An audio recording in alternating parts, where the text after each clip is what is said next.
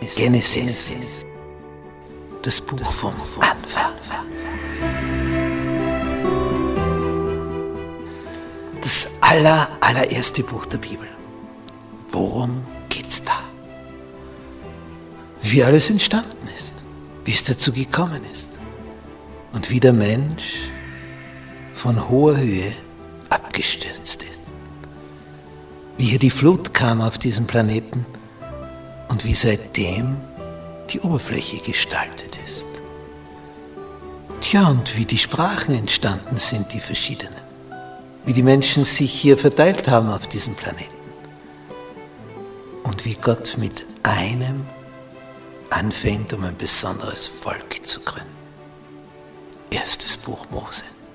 Komm mit auf diese Entdeckungsreise. Donnerstag. Eine Frau für Abraham.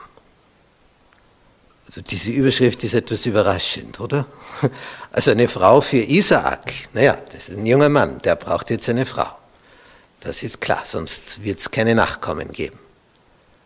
Aber Abraham, der zehn Jahre älter war als Sarah, sie stirbt mit 127, das heißt, dann war er plus 10, 137.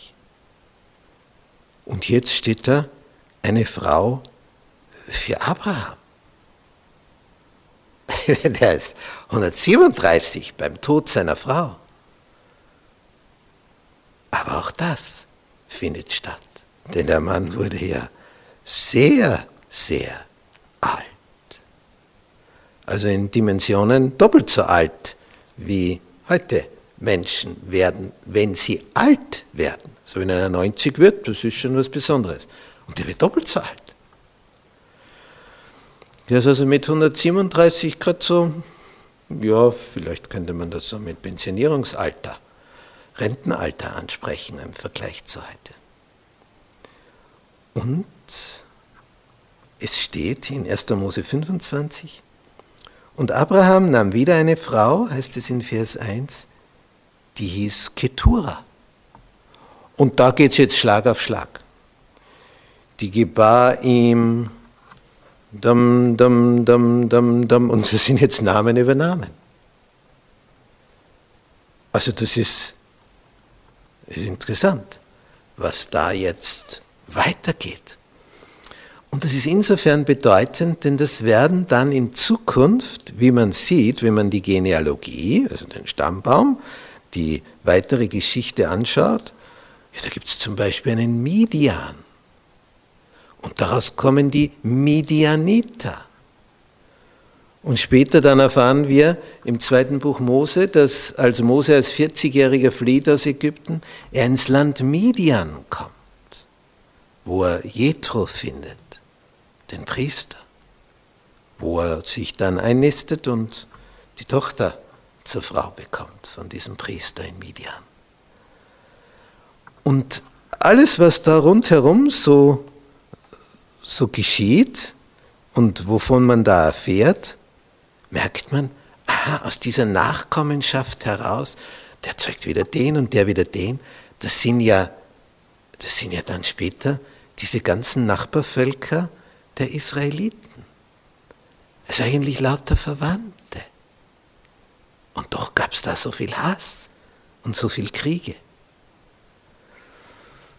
Es ist schon eine eigenartige Geschichte, dass Menschen miteinander nicht immer gut auskommen können.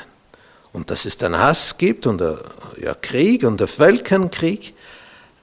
Aber das Schlimmste ist, Hass und Krieg, wo es ganz eng ist.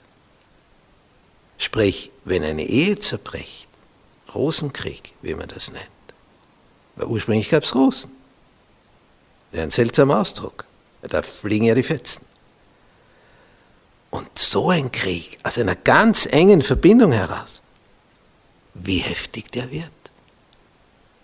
Ich war mal zu Besuch bei einer Familie, und da hatten zwei Brüder nebeneinander gebaut.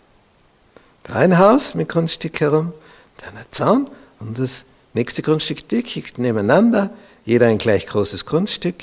War wie schön, wenn Brüder einträchtig beieinander wohnen. Ja, wenn sie einträchtig beieinander wohnen. Und dann hat er sein Leid geklagt, dass sie im Streit liegen und was man sich da gegenseitig antut. Also wenn du einen bösen Nachbarn hast, bist du abend dran. Aber wenn du als bösen Nachbarn deinen Bruder hast, das ist noch eine Dimension weiter. Und so scheint es wohl auch hier zu sein. Je, je enger die Verwandtschaft, all diese muslimischen Arabervölker da rundherum um Israel, eigentlich ursprünglich Verwandte.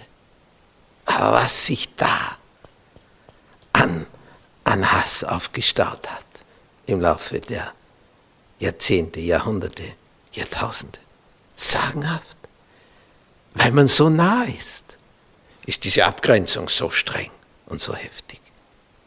Ist schon eigenartig, oder? Aber so ist es.